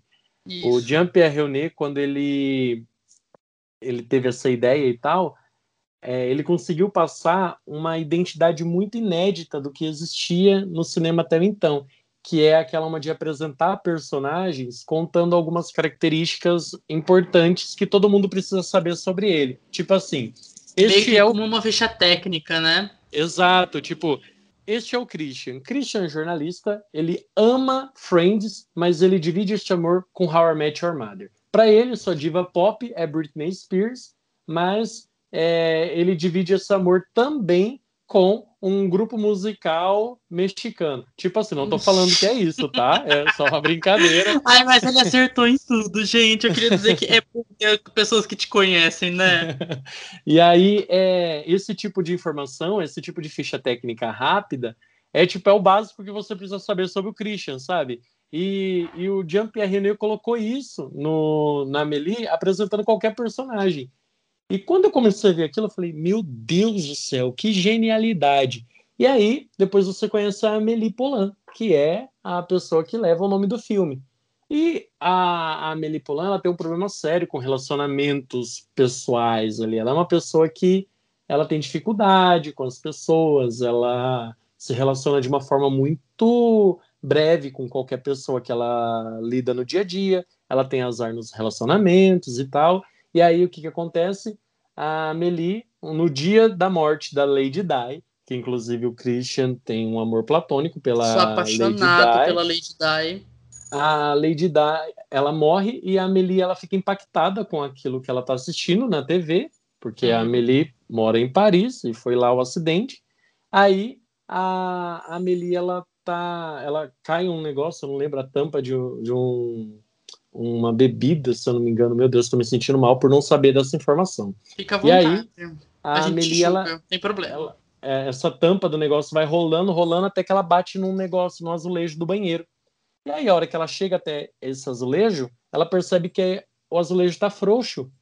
E aí ela descobre que tem um buraco nessa nesse banheiro dela, que é tipo um esconderijozinho que alguém algum dia que morou nesse apartamento guardava uma caixa com alguns objetos. A hora que ela abre essa caixinha com esses objetos, ela descobre que ali dentro tem algumas memórias, tipo uma fotinha algumas burquinhas, é, uhum. uma figurinha, e aí ela para e fala: o que que isso significa? O que que isso representa para a pessoa que escondeu? E aí ela começa uma missão de tentar descobrir quem que é o morador que morou naquela casa. E aí, a partir disso, ela tem que se relacionar com os vizinhos dela, do prédio dela, para tentar descobrir. Então, a Amelie, que era uma pessoa que ninguém sabia da existência dela, ela começa a se relacionar com as pessoas do prédio. E aí ela começa uma missão de descobrir quem que é o, é, o antigo morador. Até ela conseguir chegar nele e entregar a caixinha, tem toda uma missão. E quando ela entrega, ela descobre que ela fez algo muito bom, que daí eu não vou dar spoiler, mas ela claro. faz uma diferença muito positiva na vida desse cara que recebeu a caixinha. E a partir disso, a Amelie descobre que o destino dela é fazer o bem às pessoas. E aí, quando ela descobre que o destino dela é esse, ela embarca nessa missão. Isso ainda acontece bem rápido no filme. Aí ela começa a embarcar numa missão aí que é o filme inteiro, vai ser regido por isso, é a missão uhum. de fazer o bem às pessoas. Então todo mundo que está ao redor dela vai ser impactado com a vida dela. E aí o fabuloso filme... destino de Amélie Poulain. Exatamente, o destino dela ele já é encantador, só que aí o Jean-Pierre Jeunet deixa tudo fabuloso.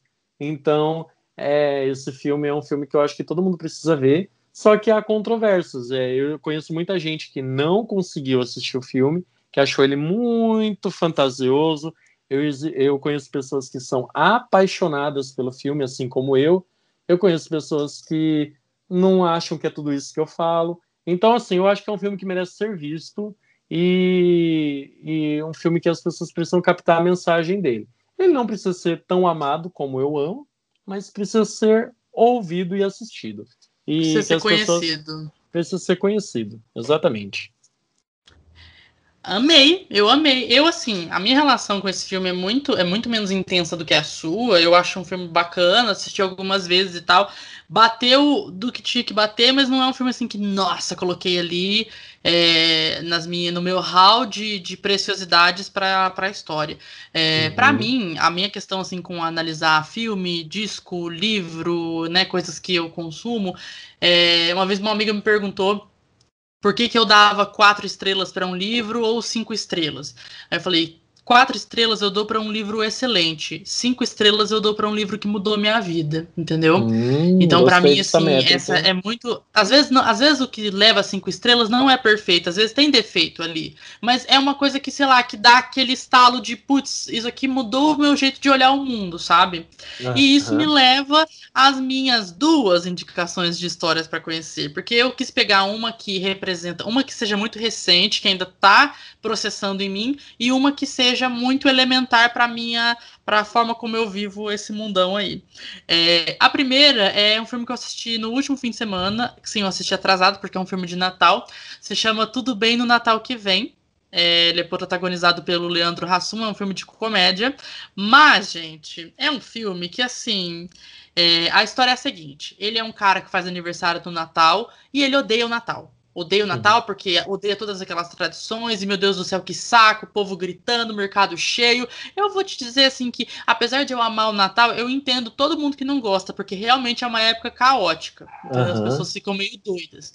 Verdade. É, mas ele tem essa, essa coisa lá, tem a família da mulher que tá sempre lá todo ano, que faz exatamente as mesmas coisas e tudo mais, e ele tá lá com o ranço dessa, dessa história. E daí acontece uma coisa no filme, ele sofre um pequeno acidente que é, ele só consegue se lembrar dos dias de Natal. Então é como se ele tivesse assim, a personalidade que é o que ele é, ele só tem consciência do que acontece no dia 24 de dezembro. Ah, é muito criativo. O resto do ano, é tipo assim, ele vive tudo e, por exemplo, acontece o dia 24 de dezembro, ele tem aquela consciência, ele acorda no dia 25 e ele não lembra o que aconteceu no dia 24. Então ele se divide em duas personalidades, uma que vive 364 dias e uma que vive o dia do Natal.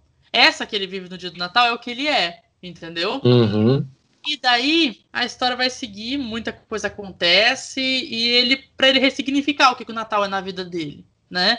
Foi um filme que assim que me deixou muito surpreso por várias coisas. Achei diálogos, apesar de ser um filme do Leandro Hassum e eu achar ele meio caricato, achei diálogos inteligentes, as piadas são assim genuinamente engraçadas e eu acho que trouxe uma uma visão assim do quanto a gente perde na vida quando a gente só reclama de tudo, sabe? Então assim, foi um filme que bateu muito, eu não esperava, porque eu fui assistir super despretensioso e, e assim, eu acho que é um filme que vale a pena ser visto. Essa é a minha primeira indicação, porque assim, trouxe duas porque o podcast é meu, né? Então daí eu... eu, eu também assisti o filme, gostei bastante, concordo com você. É, inclusive no ponto de que o Leandro Hassum é bem caricato. Isso foi o único ponto que me incomodou. É, incomodou, inclusive, bastante, a ponto de, às vezes, quebrar um pouco o ritmo da emoção que estava sendo construída. É, eu acredito que o filme tinha um potencial para ser mais emocionante do que ele é. Mais catártico, por... né? Aquela coisa assim de putz, contemplando a existência humana, né? Exato, e aí tem hora que o Leandro Hassum faz uma expressão ali que quebra um pouco o movimento. Mas uhum. eu acho um bom filme. É, tem muitas comparações relacionadas a um outro filme que eu gosto bastante, que é o Click, inclusive um dos poucos bons do Adam Sandler. e eu acho que, o, que a participação, que a comparação com o Clique, ela é válida em alguns pontos, mas eu acho que Tudo Bem no Natal que vem é muito criativo. Eu acho que eles conseguiram criar uma narrativa muito interessante com essa ideia de viver apenas um dia, de você aproveitar esse, esses momentos, aquilo que a gente quer pular e a gente não percebe que o tanto que a gente vai pular vai interferir muito na nossa vida. É, eu achei o filme muito, muito reflexivo. É, ele provoca a gente a, a pensar muito nos nossos relacionamentos e ele provoca muito choro. Embora eu seja um, um coraçãozinho de pedra, eu acho é que é um geminiano, filme... né, gente? Joguei assim, sai correndo. Ainda bem que você falou geminiano agora, porque se você tivesse falado lá no começo, talvez muita a galera não ia, ia ter nem assistido, ouvir. nem ia ter nem ouvido. A galera não ia nem ouvir, vixe. Eu não teria gravado esse podcast. mas é um bom filme mesmo, concordo com você, mas não daria quatro estrelas. Mas prossiga. É, eu daria cinco. Aqueles. Mas o meu segundo, a minha segunda indicação é, é o filme Big Fish, que ah, em português é Peixe Grande e Suas Histórias Maravilhosas. Que a história é a seguinte, né? Mais uma vez trazendo aí uns daddy issues. O cara tem. O personagem chama William e ele tem problemas no relacionamento com o pai, né? Ele acha o pai. Ele, esse cara é um cara, assim, ele é jornalista, ele é muito.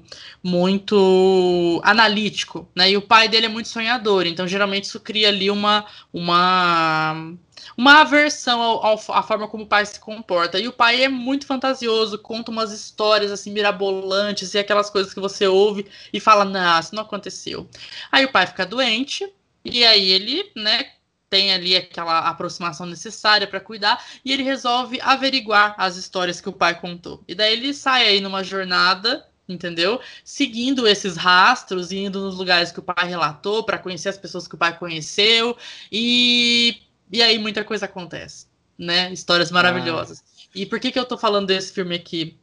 Porque esse filme é sobre contar histórias, né? Uhum. E eu e o Vitor a gente conversa bastante sobre isso, sobre, sobre o que significa você contar uma boa história, e não assim, só porque eu quero entreter quem tá me ouvindo, mas porque eu acho que as pessoas precisam ouvir isso que eu tô dizendo, sabe? Uhum. Então, assim, é, eu acho que é um filme que tem tudo a ver com a proposta desse podcast, então achei muito importante trazer ele para esse, esse, esse primeiro episódio, porque eu acho que ele define a essência não só do que eu quero fazer aqui, mas do que eu quero fazer na minha vida, sabe? Então, para mim é um filme verdade. muito importante. É um filme muito importante. É, esse filme, ele é um dos meus filmes favoritos da vida. Infelizmente, ele não, é, não entra no meu top 10 da vida, porque meu top 10 já é muito foi muito difícil. Muito disputado. Montar. Não, esse tá no meu top 3, tá ali, assim, filmes que filmes que eu, que eu defendo e que para mim assim é, é, é, a razão pela qual eu gosto de cinema, sabe?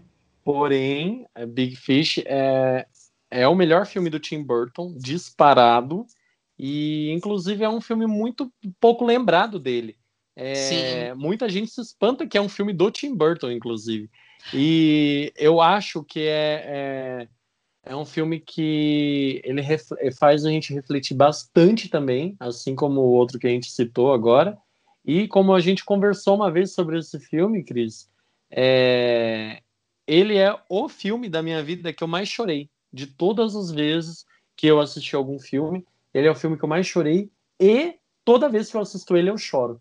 É... Porque eu acho que ele tem um poder assim de trabalhar duas coisas que na minha vida são muito importantes, que é relacionamento com o pai, que graças a Deus uhum. eu tenho um bom relacionamento com meu pai hoje, e Sim. relacionamento meu com as minhas histórias, porque é, a gente tem tanta coisa para contar, eu e você, a gente conta tanta história, que as nossas histórias elas têm uma uma característica assim de ser tão louca que às vezes nós somos questionados, tipo assim, não, não, isso não pode. É mentira isso, já não, aconteceu isso é várias vezes comigo. Uhum. E eu já me peguei me perguntando, tipo assim, caraca, eu conto tanta essa história, essa história é assim, eu tô viajando no jeito que eu tô contando ela, porque eu já, uhum. já fiquei meio pensativo nisso. E eu acho que esse filme ele me deixou assim mais tranquilo de pensar assim, pô, eu sou um contador de histórias. E não quer dizer que um contador é, é aquela história de pescador que você está mentindo, sabe? É, uhum. Eu estou contando a minha história e eu sou um bom contador. É isso, e esse filme ele é maravilhoso porque ele sabe contar a história. É isso. Para mim, assim, eu acho que é o motivo é o motivo pelo qual eu vivo, entendeu? É, ter a oportunidade de viver as coisas e de contar a história, de ouvir histórias. Então, assim, acho que isso também vale para você, pelo que a gente tem ali de amizade, é, uhum. é, de que eu não só gosto de contar histórias, mas eu amo ouvir a história das pessoas. Uhum. Então, assim, eu, eu acho que é, é motivo pelo qual estamos aqui. Tanto é que coloca eu e o Victor numa mesa sem horário para ir embora, a gente não ah, vai embora. Vixe. É que toda vez que eu e o Cris se vê, a gente tem alguma coisa para depois. Então, e abre sempre... 20 assuntos e vai ficar assim, nossa, eu tenho que ir porque eu tenho coisa. Ah, eu tenho que ir porque. Então, sempre fica pendente, aí depois continua no WhatsApp, e depois no outro dia, ah, lembra que a gente estava falando? Uhum. É sempre assim.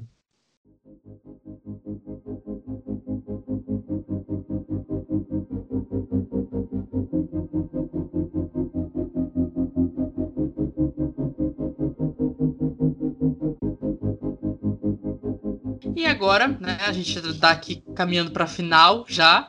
E é, esse é o momento de promoção, né mesmo? Porque a gente está aqui para vender o nosso peixinho, né? Quero que você fale agora onde as pessoas podem te encontrar. Se elas quiserem te chamar para um job, Ó, entendeu? Rua Fazer Nardina Pode passar se você quiser, não tem problema. Pode passar, só, é. interfonar só. Eu não, não me, não, não me responsabilizo. Olha, é, onde as pessoas podem me encontrar? É, vou dar você aquele profissional. LinkedIn. Nossa, pelo amor de Nossa, Deus. Que cara Depois chato. eu que sou Faria Limer, né? Não, você mais chato ainda. Clubhouse. Ah, ninguém Ai, tem ainda, né? Nossa, vai se fuder. Ai, como pode, gente? É, gente, eu e o Cris, a gente tem esses momentos de ser chato um com o outro, que a gente tem a guerrinha do iPhone e do Android. Isso é diário.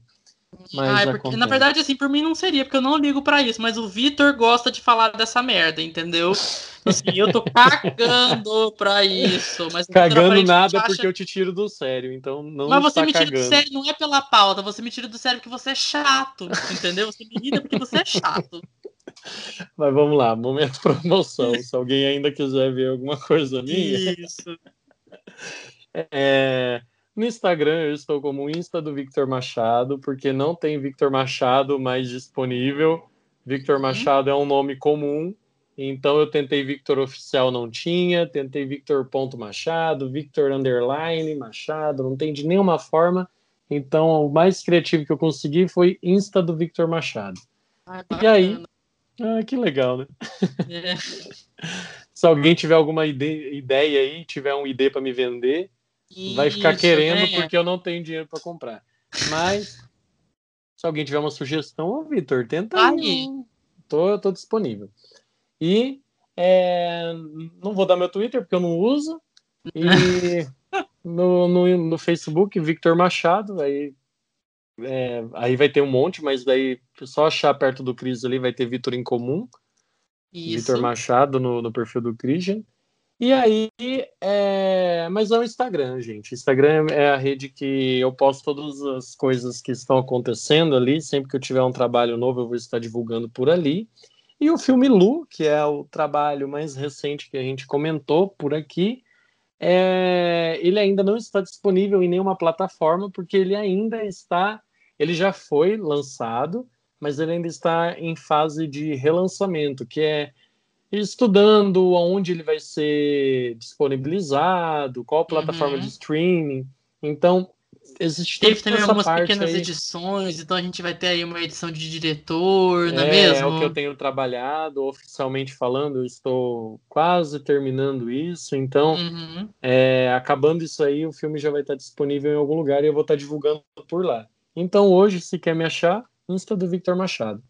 E aí, além disso, é, eu também vou divulgar aqui a outra empresa que eu faço parte, que é sociedade minha com a minha esposa, que é a Portare Fotografia.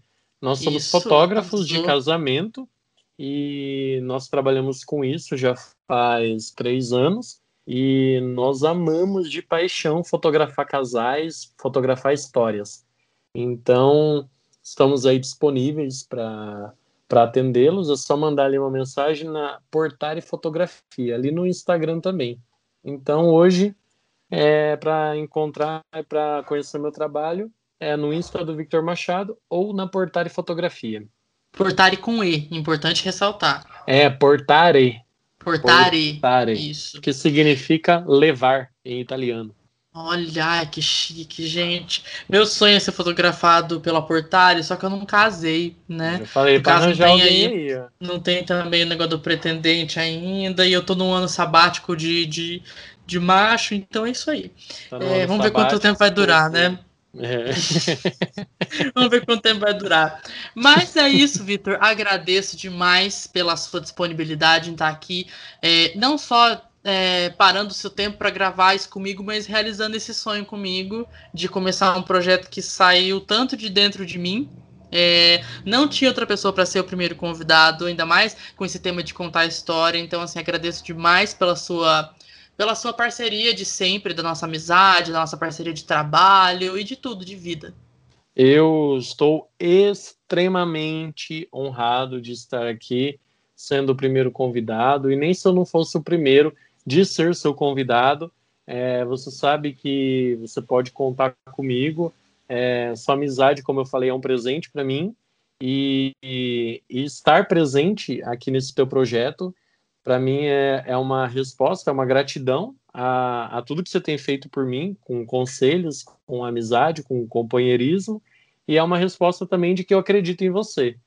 Então, eu acredito demais no teu projeto. Você é um excelente contador de história, é um excelente escritor e eu vou estar ali sempre na primeira fila para te aplaudir. Ai, coisa mais linda, né, gente? Depois de você chamar de chato, não faz nem 10 minutos que eu chamei ele de chato, agora eu tô me sentindo um bosta. É que depois Mas... a gente pega esse pedaço e coloca o outro, só que daí a gente coloca esse pedaço no começo e aí coloca é... você me é. chamando de chato para mostrar que você é um chato. Isso, tá vendo? É, é tudo uma, um plano meu da minha própria cabeça de me incriminar.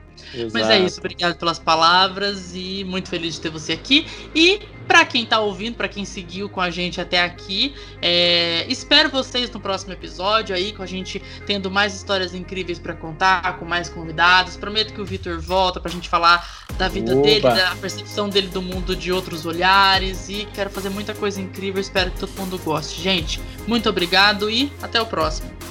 Falou, gente, vida longa.